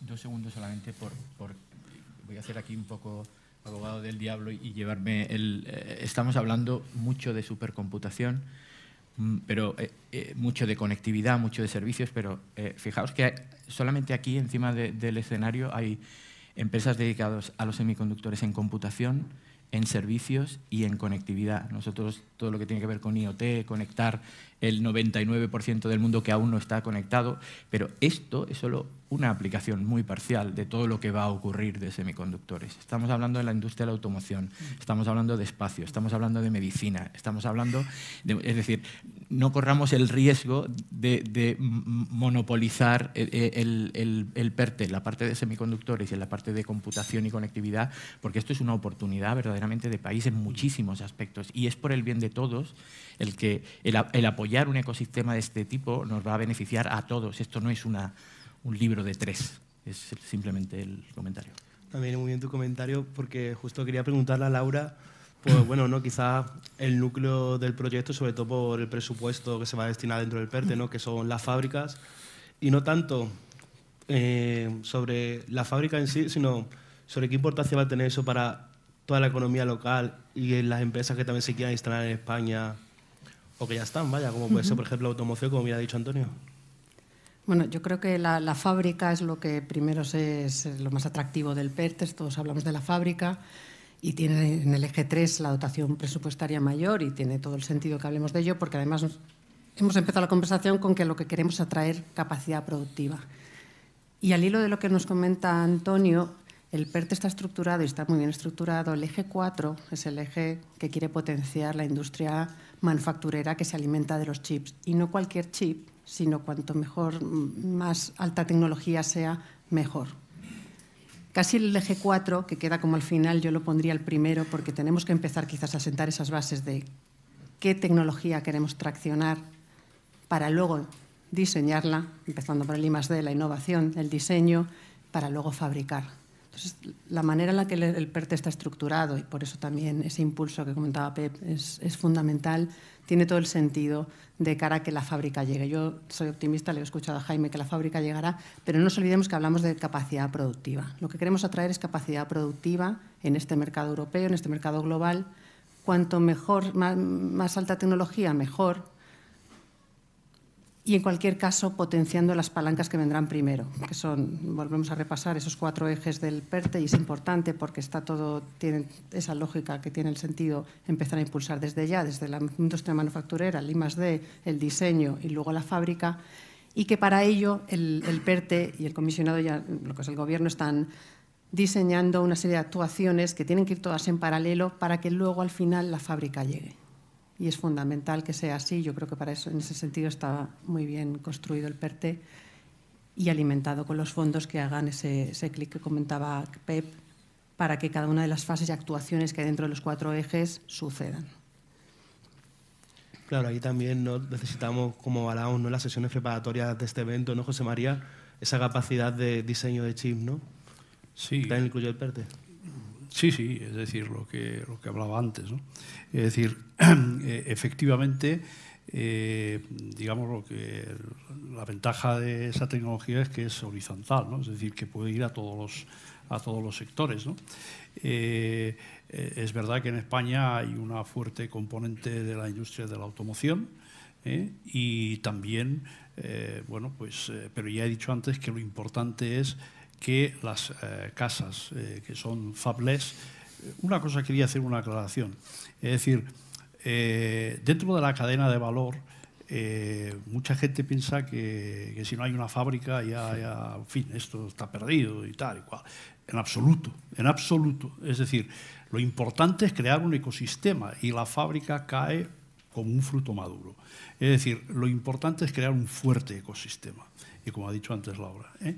Y, y, en ese punto yo creo que tenemos una fortaleza muy importante en diseño ¿eh?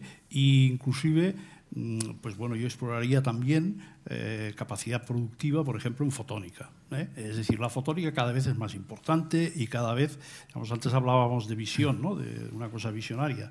Yo creo que la fotónica eh, en fin, eh, va a ser importante no solo en las aplicaciones actuales, sino en aplicaciones futuras de alta velocidad. ¿eh? Entonces, eso hay que cuidarlo y reforzarlo. Esa sería, y hay de diseño hay, digamos, hay bastante gente que ya hace esa cosa, especialmente en Valencia. luego, digamos, el, también la parte de automoción hay gente que está haciendo cosas importantes. Es decir, las empresas pequeñas, eh, bueno, que crecen, eh, que, empiezan, perdón, necesitan crecer. Y eh, la única manera de crecer es, por ejemplo, hacer productos que valgan para todo el mundo. Y para ello, pues hay que meterse, por ejemplo, una cosa, una estrategia muy buena que, vamos, que, que se ha hecho aquí desde hace ya muchos años, es la de participar en los estándares. Eh, y tú te puedes tutear con empresas, eh, eh, digamos, como Infineon, como, como empresas importantes. ¿no? Y vamos, nosotros en mi empresa tuvimos esa experiencia, DS2 también la, la, tuvo, es decir, el, el, el, estar en, desde, un, desde un principio en la elaboración de estándares. Yo creo que esto es básico. ¿Por qué? Porque tienes una ventaja competitiva. ¿Eh? es decir, estás antes que otros y puedes llegar a crecer. ¿eh? Y el, el, otro punto más importante, lo ha dicho antes Pep, eh, tenemos talento, pero no tenemos talento suficiente, ¿vale?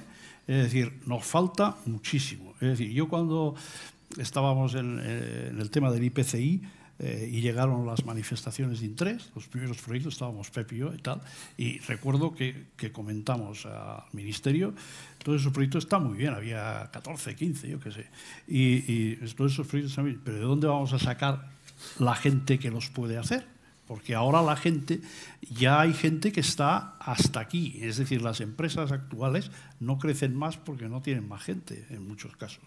Y la gente pues va de una empresa a otra, tal y cual. Y ese, por ejemplo, pues la gente de McLeaner eh, lo ha contado muchas veces, ¿no? Es decir, tenemos problemas graves de encontrar gente.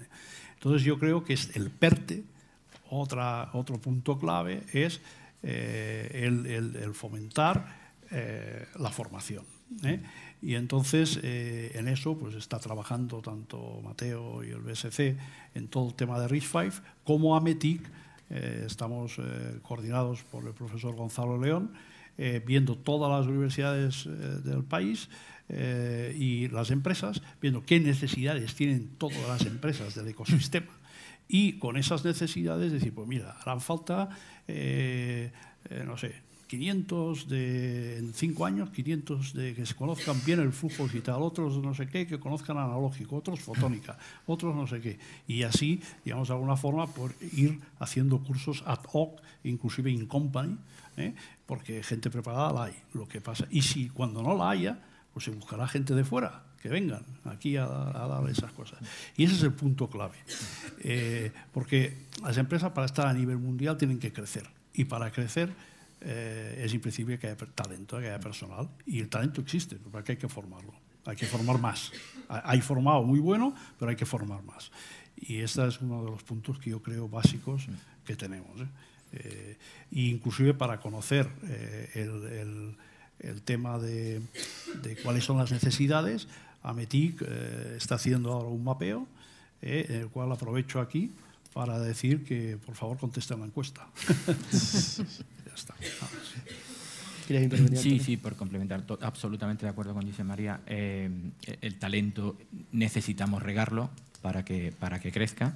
Y, y, el ecosistema es igualmente importante porque fijaos, hemos comentado durante la mañana que tenemos gente muy buena en fotónica, tenemos gente muy buena en diseños de circuitos analógicos, tenemos gente muy buena en cuántica, que, es que se está trabajando, y si el futuro es como todos esperamos, que es en el mismo chip, habrá partes de fotónica, partes de cuántica y parte analógica, y tendrán que hablar de, ellas, tenemos el ecosistema perfecto para, cuidándolo un poquito, poder generar esa, ese I de esa innovación que, que va a ser necesaria en el futuro. Bueno, nos quedan diez minutitos de mesa, ¿no? Y quería dar toda una oportunidad de intervenir una vez más, ¿no? Para abordar algún tema, porque al final es un campo tan amplio, pues siempre van a quedar cosas en el tintero. No sé si alguno quiere empezar a abrir fuego o dijo yo. Eh, yo, yo y, ligo con el tema de la fábrica, por lo que nos toca. Yo creo que al final eh, el tema de la fábrica es extremadamente complejo. ¿vale? Cuando pensamos en, últimos nodos de fabricación, realmente hay tres fabricantes a nivel mundial que hagan estas cosas, eh, TSMC, Samsung e Intel, pero Intel hasta hace un año ni siquiera un jugador porque solo fabricábamos para nosotros. Solamente hace un año cambiamos nuestra estrategia hacia una estrategia de vamos a fabricar para terceros y Samsung tradicionalmente ha sido un parecido hacia un entorno únicamente de memoria, con lo cual realmente solo había un jugador que fabricaba en, Taiwán el 80% de los chips de última generación. Entonces, cambiar eso requiere un tiempo y yo creo que Jaime exponías el viernes, decías, esto es una carrera a medio plazo y realmente es una carrera a medio plazo. Nosotros en Europa eh, tenemos eh, una fábrica en Irlanda desde hace muchos años, que ahora se está adaptando a los últimos nodos de fabricación y abriendo a terceros. Hemos anunciado una fábrica en Alemania, en Magdeburgo, con una inversión masiva. Eh, que llegó antes del PERTE. Ojalá hubiéramos tenido la oportunidad de interceptar esa decisión, pero no, se pudo interceptar por las razones que no se pudieron. Eh, una consideración importante es hacer una fábrica de cero respecto de reutilizar una fábrica existente. Lo que se dice un greenfield es todavía más inversión y todavía más retraso, que sería nuestro caso, respecto a ya tengo una fábrica de cualquier tipo, con permisos, con espacio, con edificios, con infraestructuras que tengo que hacer de cero en el otro caso. Entonces, eso también es otra consideración a tener en cuenta. Y luego, cuando hago, cuando hago esa consideración de una fábrica nueva, pues tendré que pensar en infraestructura, tendré que pensar en talento, tendré que pensar en energía, tendré que pensar en ecosistema natural. Todas esas cosas son las que nos tenemos que preparar para esta carrera a medio plazo para poder ser competitivo en España. Sin duda, la integración de la cadena en un entorno como este es primordial y la cercanía a SML como eh, proveedor principal de todo lo que tiene que ver con litofotografía es crítico y eso da puntos, eso no nos va a dar puntos. Lo que sí que puede dar puntos es quién utiliza esos, esos eh, chips. Y, en España se integra, pero quizá no se diseña en muchas de las industrias en las cuales trabajamos. Y eso sí que es algo que si tenemos el talento tenemos que ser capaz de hacer, que no solo se pongan aquí los chips en nuestras fábricas, sino que se elija qué chip se pone. Y esto es algo que en lo que tenemos que trabajar. Y, ya casi por, acabar, desde el punto de vista de los nodos antiguos, em, no por ser un sector puntero, deja de ser un sector extremadamente competitivo. Y cada céntimo cuesta. Y cuando estás compitiendo con nodos establecidos y amortizados antiguos, poner una fábrica adicional de nodos antiguos es un enorme coste. Y es una cuestión financiera. Entonces tenemos que ser conscientes de las implicaciones que todas estas cosas tienen. Por eso eh, a mí me encantó el, el, viernes cuando hablabas de ese medio plazo, porque tenemos tiempo y recursos para ir atajando en, los, en los diferentes caminos porque conocemos cuáles son las palancas a tocar para que esto funcione. A mí me gustaría, mm, me gasto mi último minuto subrayando lo que dice Norberto en cuanto a los timings, porque creo que es, es un reto que tenemos delante nuestro, ¿no? y es el reto de gestionar el equilibrio entre lo impacientes que estamos todos para que pasen cosas concretas y la paciencia que tenemos que tener para que estas cosas den frutos. Y eso no es trivial, y menos cuando uno interlocuta con el gobierno, ¿no? digamos. Es decir, todos nos quejamos de por qué no ayer ya salió la resolución de no sé qué, y cuando sale le dices, bueno, pero ahora dame cinco años, porque tengo que capturar a la gente, montar el proyecto, desarrollar las cosas, etc. Entonces, al final, si podemos tener hoy esta mesa aquí, es porque llevamos 20 años pacientemente invirtiendo en la formación de gente, en las infraestructuras, etc. Tanto para mí, un poco para cerrar mi parte, uno de los retos fundamentales en todo esto es equilibrar bien la velocidad necesaria en la ejecución y la paciencia y el medio plazo en recoger sus frutos. Me quedo un poco con lo de convertir a cash, que luego habrá que hacerlo porque el problema de los fabricantes que tenemos siempre es que tenemos que pensar en los que luego van a utilizarlo. Entonces, hacer un guiño a todos los pues, consultoras, partners que después darán servicio al 99% de las pymes que son las que al final crearán el uso final de todos estos semiconductores y que yo creo que tenemos que, apoyarles muchísimo. Pues conozco muy bien lo que decía el secretario general del tema de los clústeres. Es un mundo perfecto donde nos junta a todos, fabricantes, desarrolladores de software, y yo creo que tenemos que ir pensando también en medio largo plazo en cómo van a utilizar todas, todas estas inversiones que estamos haciendo fabricantes y que al final pues, hagan cosas chulas como lo, como lo decía de biopsias virtuales, etcétera, etcétera. María. Sí, bueno, yo lo que quería era remarcar que, eh, digamos, ayudar a crecer a las fables que ya hay. ¿eh? Es decir, eh, esas empresas para que sean realmente tengan, tengan pues una, presencia importante en el futuro, tienen que crecer. Es decir, porque si no, pues no pueden entrar en muchos proyectos importantes. No debemos, debemos tener siempre presente que un sistema, un chip, eh, digamos, son los sistemas electrónicos y que cada vez más sistemas electrónicos van a estar ahí dentro. Entonces, es decir, no podemos dejar esto en manos de, tres o cuatro. Es decir, esto tiene que haber gente que conozca esto en todas las empresas que hagan sistemas. Y los fabricantes deberían de empezar a, en fin, lo que hace Cisco, que se diseña sus propios sistemas, pues otros que también lo empezarán a hacer. ¿no? Y de esa manera pues tendríamos un, ecosistema cada vez, eh, cada vez más potente. Por lo tanto, yo creo que tenemos que quedarnos con que crecer es clave, crecer las que hay y después eh, tener presente que mucha gente piensa que si la fábrica es las fables hoy en día dentro del mundo de semiconductores en el top 10 ¿eh? hay seis fables en el top 10 Qualcomm, Nvidia, Mediatek, etc. Es decir, que eh, digamos que tengamos presente que es muy importante fortalecer las fables. Eso que sería el, mensaje.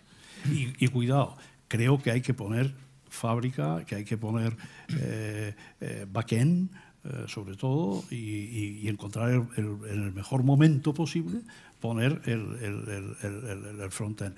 Pero eh, una cosa muy importante, una fábrica, mm, si no está al 85% de su capacidad, la cierran y de aquí tenemos experiencias. ¿eh? Y una fábrica, eh, digamos, sería para que, ah, digamos, de verdad tenga importancia en la economía del país y de Europa, tiene que interaccionar con el ecosistema. O sea, que tiene que tener una parte importante de foundry, pero también tiene que tener, tiene que tener algo que la haga rentable, y eso significa que tiene que llenarse. Y si hace falta tres, tres, y cuatro, cuatro. Es decir, no nos tiene que espantar. Antonio. Pues eh, suscribo todo lo que han dicho mis compañeros y, comentar además que nosotros, aunque la gente solo nos conoce en España desde que firmamos el acuerdo de colaboración con el Real, con el Real Madrid y con el PERTE, llevamos 35 años operando en España y en esos 35 años yo creo que estamos delante. Iba a decir oportunidad histórica, pero está tan manido ya en todas las partes que ha perdido como es una oportunidad brutal de, colocar a España en el mapa de los semiconductores, al menos en Europa. Yo creo que tenemos los mimbres para hacerlo. Hay que trabajar lo que tenemos que reforzar, pero que nosotros lo entendemos como una oportunidad incluso más allá de país, de colocar el país en, la vanguardia del diseño de semiconductores en Europa y creo que, que tenemos capacidad para poderlo hacer. Y Laura, para terminar. Yo creo que en el tema de plazos que hemos comentado tanto es una carrera de medio fondo, pero es verdad que, hay que seguir dando pasos ahora y para eso tenemos los presupuestos del año que viene.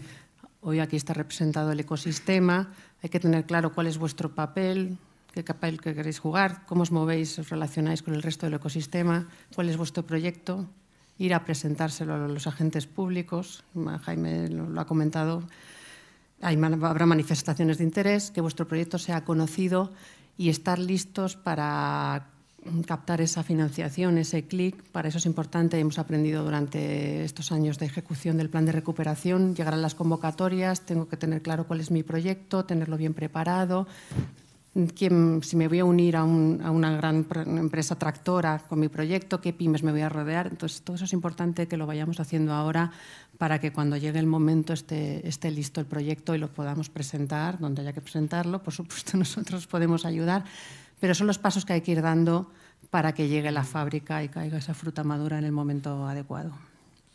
Pues muchísimas gracias a todos. Eso nos quedamos aquí, pero quería invitar a subir al estrado para clausurar el evento a Carlos Bofil, eh, socio del área de subvenciones e incentivos de Deloitte Legal y también miembro del Deloitte European Center for Recovery and Resilience. Así que, por favor, muchas gracias. Aquí te esperamos.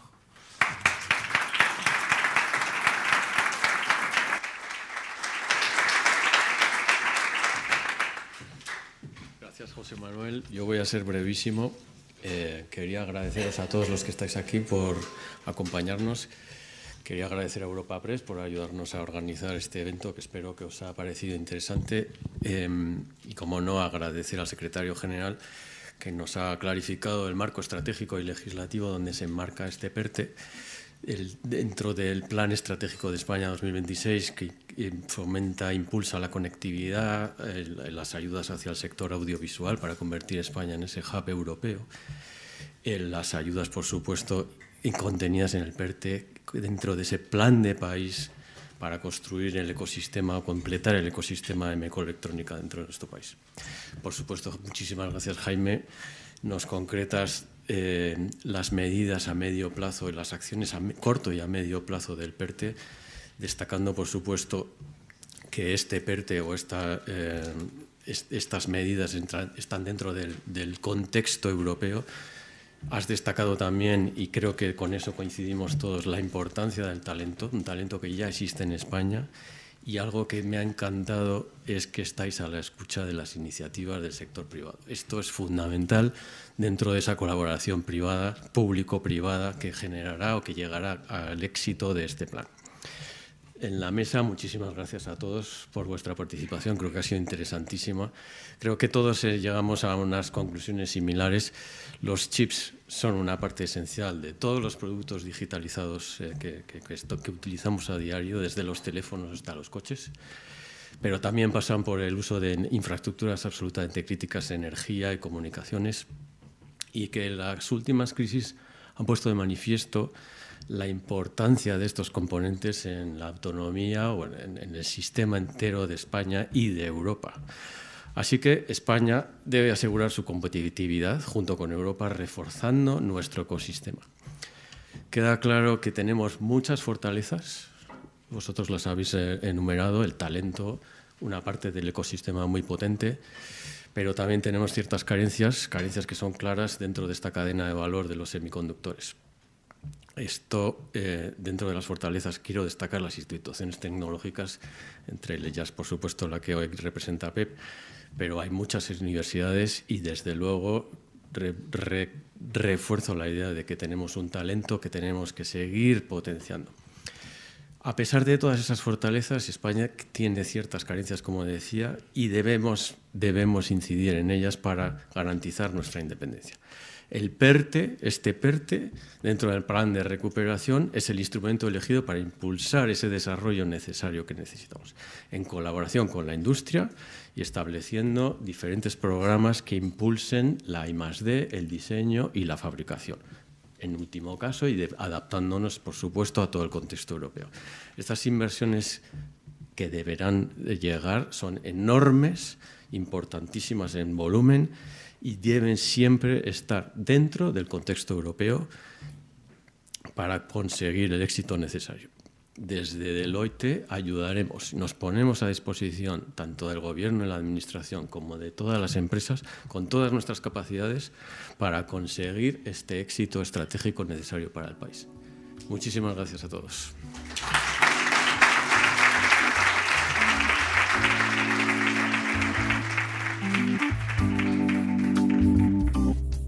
Despedimos esta entrega de los desayunos informativos de Europa Press invitando a todos nuestros oyentes a descubrir el resto de episodios de este programa, así como los distintos podcasts de nuestra red a través de europapress.es barra podcast.